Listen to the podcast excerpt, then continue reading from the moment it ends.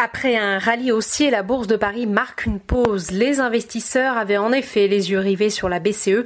L'institution financière a annoncé en début d'après-midi qu'elle renforçait son programme d'urgence destiné à limiter l'impact économique de la pandémie. 600 milliards d'euros viennent ainsi s'ajouter aux 750 milliards débloqués en mars pour acheter des obligations publiques et privées. Cela n'a pas suffi à la bourse de Paris après une furtive incursion en territoire positif. Le CAC 40 termine en léger recul, moins 0 0,21%, mais se maintient toutefois au-dessus de la barre des 5000 points vers les 5011 points. Du côté des valeurs, Airbus continue de progresser, plus 5,22%.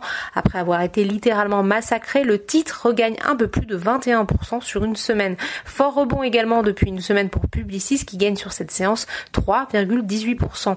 Vivendi profite de son côté du retour à Wall Street de la major musicale Warner Music Group après avoir occupé la première place du CAC 40 dans la matinée. Vivendi s'offre une progression de 2,79%.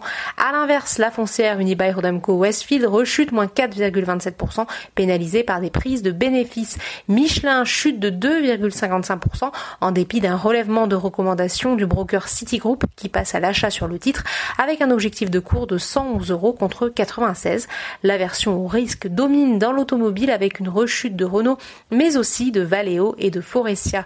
Dans l'actualité également, il faut parler de LVMH, qui pourrait bien, à en croire l'agence Reuters, œuvrer pour abaisser le prix d'achat convenu du joaillier américain Tiffany's, une opération conclue en novembre dernier pour la coquette somme de 16,2 milliards de dollars. Le titre du géant du luxe recule de 0,86%. Sur le SBF 120, Rémi Cointreau progresse de 11,27% après avoir revu à la hausse ses prévisions pour le premier trimestre de son exercice décalé 2020-2021. Le groupe de spiritueux dit par ailleurs s'attendre à une forte reprise au second semestre portée par la Chine et les États-Unis. Aux États-Unis, les marchés font également une pause justement à 18h heure de Paris. Le Dow Jones, le S&P 500 et le Nasdaq sont quasiment à l'équilibre. Voilà, c'est tout pour ce soir. N'oubliez pas, toute l'actualité économique et financière est sur Boursorama.